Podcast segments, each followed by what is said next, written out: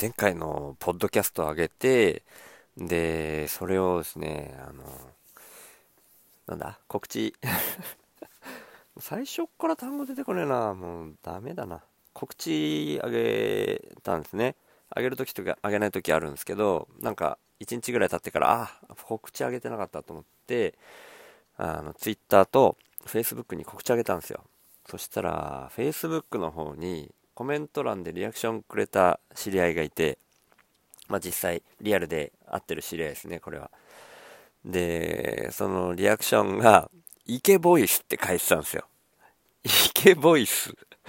え？と思って全部カタカナだったから一瞬理解できなかったんですけど、イケメンのイケ、イケボイス。要は声がイケてるっていうリアクションくれちゃったんですね。その知り合いが。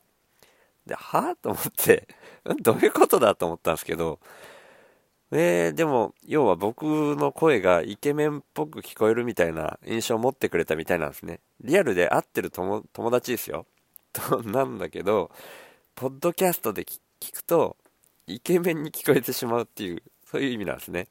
まあ一瞬、ちょっとね、あの、正直、嬉しい面ありましたよ。あったけど、でね、そのリアクションで僕も、ほえって、そんな初めて言われたあざますって返したんですけど、うん、あの、聞いただけの人はイケメンだと勘違いしますよってちゃんと落ち着きで返してくれて、うん。本当は要はイケメンじゃないから ね、リアルでやってるから、余裕で知ってる人だから、勘違いしますよって返してくれたぐらいなんですよね。まあそうなんですよ。で、僕だから、イケボイスって言われて一瞬嬉しかったけど、いやー、やっぱこれ、よく考えたら全然、全然嬉しくねえなって言うとちょっと失礼になるけど、違うっすよね。そういうキャラにしたくないですね。僕自身、僕が僕自身をそういうキャラにしたくねえと思って、全然そんなイケメンキャラとか嫌やわ。ただね、なん、やっぱまだまだポッドキャスト緊張してんでしょうね。なんか硬いなって感じが後から聞いてするんですよね。どうしたらこれ崩していけんのかなわかんねえのどどうしたらいい？ね。わかんないね。うん。だから、ちょっとね、そこ困ってんだけど、あの、クラブハウスで今朝もちょっと喋ってた、昨日の夜中も喋って今朝も喋ってたんですけど、あの、牛を忘れるのムロですの、ムロさんとかと喋ってて、ムロさんなんか自分を可愛いで売っていこうとしてるから、いや、それめっちゃくちゃ面白いっすよね。いいっすね。って喋ってたんですね。でもまあ僕は可愛いではちょっと難しいかなって、まあムロさんに取られちゃってるのもあるし、なんて話して、いやー、おもろいっすね。なんか僕のキャラを面白く売り出す方法ないですかね。なんか可愛いでもいいんだけど、可愛い以外で。あ、ちなみに僕全然可愛くないですからね。で、それで言うと、ムロさんだって、あの、可愛いって言われてから始めたんすかって僕聞いたら、いやいや、自分で言い始めましたって 言ってたんで、なんか言い始めてたらね、それなんか、定着してくるっていうところあるのかもしれないと思って。なんか、イケボイスも、は、いや、言ってもらってありがとうございます。それはいいんだけど、それ以外で、うん、なんか僕のキャラ、ななんていうの、本当はね、面白い系が一番嬉しいんですよ。でもね、なんか、面白い人って自分で名乗るのも変じゃないですか。そうじゃなくて、ムロさんみたいに、可愛いって言っちゃって、それを面白がられるみたいなのめっちゃいいなと思って、なんかそれでいいのがあったら、まあなかなか難しいかな。自分でも全然思いつかないぐらいだから、こう、ね、思いついたら教えてくださいって言ってるぐらいなんで、なかなかないと思いますけど、もしあったらね、なんか、ツイッターとか、うんこのボイスメッセージでのリアクションでもいいし、なんかで、あの、教えてくれると嬉しいです。はい。ということで、行きましょう。週の話すラジオ話すが、お話の話じゃなかったら手放すの話で手手を最初からつけとけよって、えー、自分でも思ったりします。もうダグダだなこんなんだから自分で面白いって言えないですよね。はいまあしょうがない。ただですねななんていうんですか最近まあポッドキャスト仲間のポッドキャストの配信がめちゃくちゃ多くてまあ本当にね忙しい。耳が忙しい。うん、でもね、聞きたいですよね。もう毎回喋ってるイムさんもそうだし、あの、重箱の隅っていう、前もちょっと喋った、あの、陽子ちゃんとまゆちゃんが喋ってるやつもめっちゃくちゃ面白いし、もう、まあ、樋口清則さんとかね、もう、更新されたら絶対聞いちゃうし、でね、もう、ほんと、なんだろう、時間がない。ね、時間がないから本当は自分のポッドキャスト録音する時間がゼロになりそうな勢いなんだけど、それの、リアクションもやっぱしていきたいからね、やっぱこう、撮る時間だけは確保しようと思って今撮り始めてるところですよ。でね、あとは、玉子屋の日本馬の下駄の話僕したことあったっけ？たまちゃん。彼女ね、僕のポッドキャスト僕が始めてちょっとしたぐらいの頃に、シュウさんのポッドキャストを面白いですって言ってくれた貴重な存在で、もう初期の初期ですよ。なんか、僕自身もまだ慣れてなくて、もうなんかわけわかんない感じ、後から聞き直しても、そんな状態のポッドキャスト聞いて、面白いですって言ってくれた貴重な子なんですけど、で、なんかその後に、あ私もポッドキャストやろうかなみたいにも言ってくれてたけど、まあいろいろあってちょっと初めてポッドキャスト出すのは割とそっから1ヶ月以上経ったのかな。でも今、ポッドキャスト配信してて、まあすごいいい感じの、うん、ポッドキャストなんですよね。空気感がもう、ねすごくいい空気感出してる、うん、なんでしょうね。いい声のしだったりね、喋り方だったり、本を沸かしてるんですよね。うん。だから、すごいいいポッドキャストなんですけど、みんな、あの、聞いてない人いたらぜひ聞いてくださいね。で、この間ね、HSP の話してたんですよ。HSP、えー、知ってる。まあ、今ちょっとその言葉使われることが多いから知ってる人も多いと思うんですけども、Highly Sensitive Person ですね。うんと、高度な感覚処理感受性を気質、括弧、生得的な特性として持つとされる人のこと。なんか難しい感じで、ウィキペディアの今読み上げたけど難しい感じで書いてますけど、要はあの、すごい敏感な人ですね。音とか光とか、あとは人の感情とかに敏感なタイプ。僕もまあそうなんですけど、そうなんですよ。僕もそうなんですよ。で、たまちゃんも多分その、ちょっとはっきり言ってなかったけど、自分もそうだっていう文脈で、ポッドキャストで言ってたと思うんですよね。で、僕なんかめちゃくちゃ意外ですねって言われるんですね。うん。まあ自分でもそれ気づいたのっていうか、そうなんじゃないですかって言われたのがきっかけだったんですけど、分かったの最近なんですよ。まだこの1、2ヶ月ヶ月ぐらいかな。で、でもすごいビビりだってことは自覚してたから、うん、そう言われた時にも、ああ、そうだなって思ったんですけど、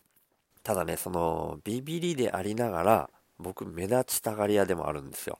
うん、そうなんですよ。うん、このポッドキャストとかやってるから分かったかな？あんま気づかないかな？すげえ目立ちたがり屋なんですよ。うん。で、そういうね、目立ちたがり屋っていう文脈じゃないのかな？また、それとは違うかもしれないけど、えっ、ー、と、HSS 型 HSP っていうのがあるんですね。これはあの、HSP がさっき言ったみたいに、音とか光とか人の感情とかに敏感だから、内向的になりがちなんですけど、またこの HSS っていうのは、ハイセンセーションシーキング刺激探求型の略なんですね。だから要は、うん、外交的っていうか刺激を求めてるってことなんですよ。だから刺激に弱いくせに刺激に求めてるっていうタイプなんですね。うん。で、HSP は5人に1人って言われてるから、まあその時点で20%ぐらいですよね。で、さらにその HSP の中で30%ぐらいが HSS 型っ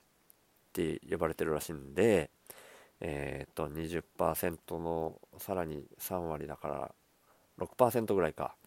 がそのタイプに当てはまるらしくて、まあ、要は珍しいタイプですよね。でも、この間 YouTube で見つけたんですけど、論文の淳さんとかも HSS 型 HSP らしいです。で、僕はそれ、あのー、なんていうんですかね、知ってすごいほっとしたんですよね。なんか、カテゴライズされることっていい意味でも悪い意味でも使われるけど僕の場合はそれあ僕だけじゃないんだっていうかうん、そういう気質なんだっていうのが分かってちなみに HSP っていうのは先天的なものらしいのでもうどうしようもないですね。これと付き合って生きていくしかないんですよ。ねあの具体的なことで言うとまあ普段からビビリビビリって言ってるんですけど。でこれはね本当にそれが原因か分かんないですけど目薬僕さす時に普通に目薬させないんですね。普通なんかこう CM とかでこう上見て目パッチリ開いてそこにポトってこう目薬落とすシーンあると思うんですけどあんなん僕絶対できないですもんね。もう目閉じちゃうんですね。多分怖いからだと思うんですけど。で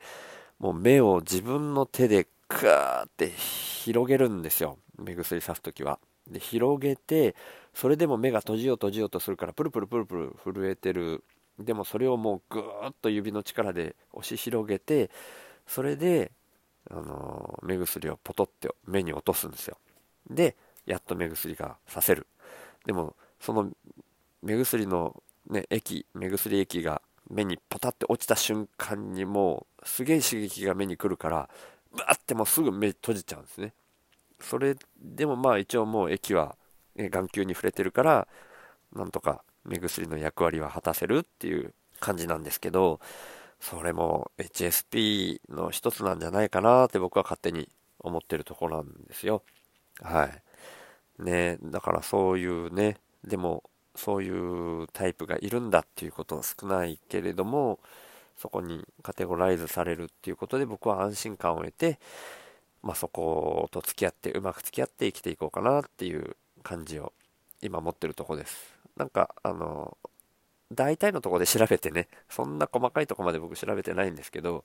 うん、その HSP の人がうまく生きていく方法みたいなページとかもちらほらタイトルだけですけど見受けられたんでまあ気になったらもうちょっとそれを読んだりもしていこうかなとは思ったりもしてます。でね、その HSP だからこそ気づけることっていうのがいっぱいあって、要するに、うん、人の感情に敏感だから、うん、いろんな人のことが、こう、当たってるかどうか別として、こうなんじゃないかな、こうなんじゃないかなっていつもこう推測しながら、うん、生きてるから、ある意味、こう、気配りとかはしやすい。あの僕が気が利いてる人ってことではないんですけどしやすいっていうことはあるのかもしれないと思いました。少なくともその気が配れるかどうかの手前の段階の気がつく目を持っているかどうかっていうので言うとうん割と持ってる方なんだろうなって最近は思ってますね。クラブハウスとかでもあこの時にこんな風な感情がこの人にありそうだなっていうようなところは常にあの見ながらうん過ごしてるとこありますただですね、まあ、人のことをそうやって気配りできるだけだったらいいけど、やっぱ一番気になるのは自分になっちゃうんですよね。自分が攻撃されてるか、されてないかみたいなところが気になってるから、うん、さっき言ったムロさんとかとのクラブハウスの部屋の中でも、うん、なんかこう、こういう人嫌だよねっていう話題になった時に、自分に少しでもそれに当てはまるところがあると、うわ、心が痛いみたいに言っちゃうんですね。うん。で、それをなんか2、3回繰り返したら、ムロさんからそれ、それ HSP ですよって、別に今、シュウさんのこと言ってないですよって 言われちゃったりもしたんですけど、まあね、そういう、うん、ちょっとめんどくさいことしながらもですね、それと付き合って生きていくってことなんですけど、えー、っとね、なんか、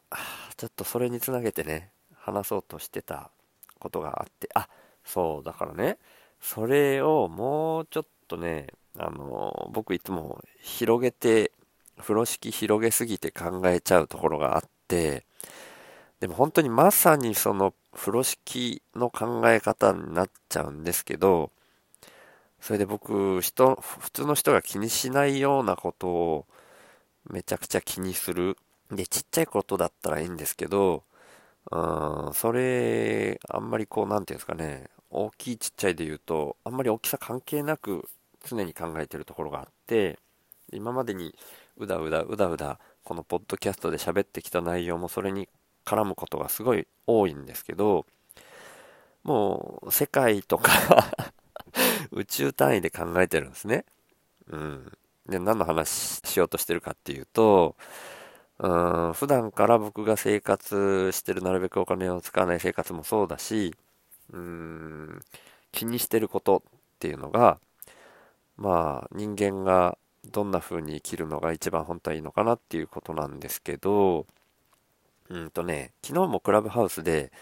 またモノさんとかとは別でうん話したことがあったんですね。友達と。なんか久しぶりに喋、うん、るうん友達が開く部屋があるからそこに来てって言われてそこでお題が用意されてたんですよ。未来に3つ持っていくとしたら何を持っていくっていうお題があってでまあ僕も手放すって言ってるぐらいだから物欲全然ないんですね。で何持っていくっつっても出てこないなと思ってなんとかかんとかひねり出そうとした時にあ未来にないものだったら持っていった方がいいな。もう未来の世界ではもしかしたらなくなってるかもしれないものって思った時に僕が普段からの生活の中で気になってるというかですね。柱時計わかりますかね？うち柱時計があるんですけどたまにあのポッドキャストの中でうん音が聞こえることもあるかもしれないな。気づいたことがある人いないかな柱時計があるんですよ。ボーンボーンっていうやつですね。で、あれって、要は、あの、電気とか使わない、電池も入れてない、ネジを巻くだけで動くやつですよね。で、それって僕はすごく、うん、好きで、うん、そのまあお金を使わない生活をしてるからお金がね買ってしまえばそれ以降はお金かからないっていうところもあるんですけどすごくうまくできてるんだろうなって思うんですよね。時間を狂わずにですよ。ネジを巻くだけで、それある程度、まあ、うちにあるやつなんか60日とかかな、持つんですよね。だからそれってすごい技術だなって思うんですよね。で、それがもう多分ね、でも、なくなりつつある感じを受けてるんですよ。だからもう、新しく柱時計が作られるなんてことはなくて多分今出回ってるものが、うん、やり取りされてるんじゃないかなと思ってるんですよね。だからそれ持っていきたいなと思ったのが一つ。でもう一つはですねやっぱりそういううんなんだろう人が手だけで作ったものあ柱時計とか機械とか作ってるんでしょうけど僕の身近にですね僕が去年までえーと竹細工を習いに行っていた、うん、場所があって、うん、場所というかまあ人がいるんですね宮崎で。唯一、うん、竹細工だけで生計を立ててる大前竹細工店っていうお店があってそこの大前さんっていう、まあ、おじいちゃんというか、まあ、僕の、うん、父親と同い年ぐらいの人がいるんですけど伝統工芸士の認定を受けてて未だに現役でやられてるんですけどその方が作る寿司バラっていうのがあるんですね。寿司バラっていうのは、えっ、ー、と、ちらし寿司のことを宮崎ではバラ寿司っていうんですけど、そのバラ寿司を混ぜるためのバラ。バラっていうのがその竹のなん、なんていうんですかね、初毛とかわかるかな？初毛もわかんないか。うん、これ、音声だけで説明するの難しいな。バラ。バラはなんだろうね。ザルみたいなやつをイメージしてくれるといいのかな。うん。それの、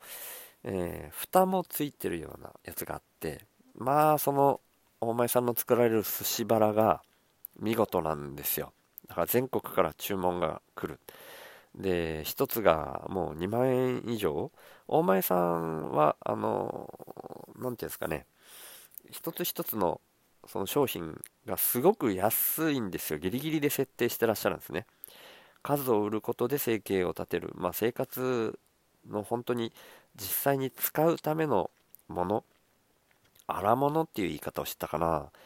その民芸品のようにこう見て楽しむようなものじゃなくて本当に生活の中で必要なざるとかカゴとかそういうのを作って売ってきた方だから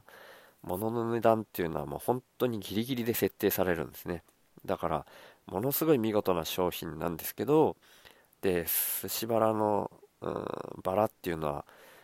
寿司を混ぜるぐらいだから水が漏れないぐらい目がぴっちりこう詰まった編み方をされるんですね。だからすごく時間も手間もかかる。で蓋もぴったりこう合わさるように作るっていうのはすごい技術がいるんですね。だから本当に2万円でも安い安すぎるぐらいのもので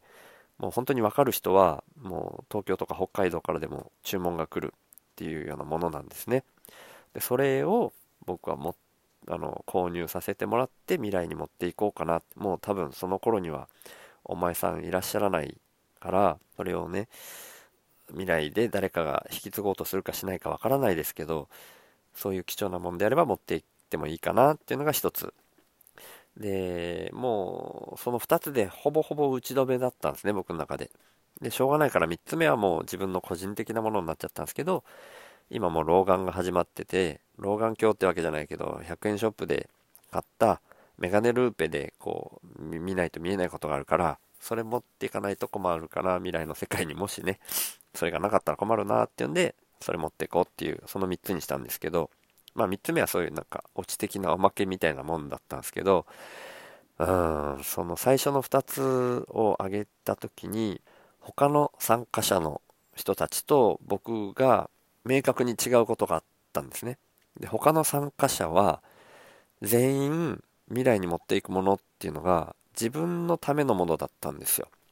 でそれが僕だけ自分のためのものではないうん、自分目線ではないものを持っていかれるんですねって言われたんですね。そうなんですよ。僕だから普段からあんまり自分のために生きてないところがあって、自分のためだけに生きようとしたらお金手放そうとしないと思うんですよね。うん。でも僕一人がうまくいってても全然嬉しくないんですよ。で、それはなんでそう感じるかっていうと、僕は多分 HSP だからだと思ってるんですね。本当に見えちゃうんですよ。本当のこととして感じちゃうんですよ。世界の裏側の人が困ってることが。意味わかるかな？でね、あの、世界のに風呂敷を広げてっていうような言い方僕さっきしましたけど、最近その風呂敷っていう言い方が本当に僕の見え方に合ってるんだなと思ったんですね。しわ寄せをするっていう言い方をするじゃないですか。うん、自分が何かをすることによってどこかの誰かにシワが寄るっていう言い方しますよね。で、これね、そのシワが寄るって今言いましたみたいに言われたことがあるんですけど、そのシワが寄るっていう考え方をするなんていうのは、あの、ポジティブな人じゃない、ネガティブな考え方だって言われたことあるんですけど、まあね、そこは否定はしないですよ。ネガティブな視点っていうのは僕は持ちがちなので、HSP でビビりだっていうこともあるからね。あるけど、うーん、シワが寄るっていうのは、実際本当にあり得ると思うんですよね。うん、今の世界でバランスが取れてたら、うん、発展途上国とか、まあそ、そういう国じゃないところでもスラムみたいなものって生まれないですよ。誰かが搾取してるから生まれるんですよね。うん。で、それが僕がお金を使うと、そこに直接的にシワが寄るって本当に感じてるんですよ だから僕使いたくないんですね。自分のためっていう意味で言うと、その自分の HSP がそうさせるのかもしれないけど、うん。だからね、なんだろうね、その、本当に世界がすっごくシワが、日本なんかはね、シワを他の国から引っ張り寄せてきて、シワシワになってるように僕は見えるんですよ。で、まあ、例えばね、その、なんかこう、シワとは違うかな、シワが寄ってる絨毯とかはね、そのシワの部分を、こう、踏んでて、こう、シワを伸ばそうと反対側から引っ張ってる人がいたとしますよ。そしたら、あそこ踏んでるんで足どけてくださいって言うじゃないですか。僕、そんな感覚なんですよ。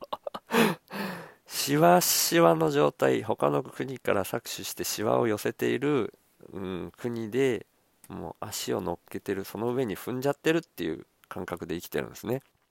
だからうーんそのシワを踏んでることってそう見えてる僕みたいな人間からしたらものすごくその時点で居心地が悪いってなんとなく伝わりますかね。さんねかな。うん。でもねそういう風に生きてるからこういういろいろね僕のポッドキャスト内でいっぱいいろんなわけわかんないエピソードをしてきたと思うんですけど、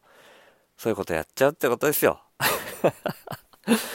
まあね、そんな、僕、こんなキャラに、どういう風な、こう、なんですか、僕こういうキャラですって打っていったらいいと思いますか？答えられる人、まあ、ほぼいないと思いますけど、もしいたら、あの、お寄せいただけると、めちゃくちゃ喜びますんで、はい。難しいお題ですみません。あの、まあ、来ないことはね、覚悟してるんで、気軽に、はい。また、今日もね、長々と聞いていただいて、ありがとうございました。今日このとこしてきます。ではまた。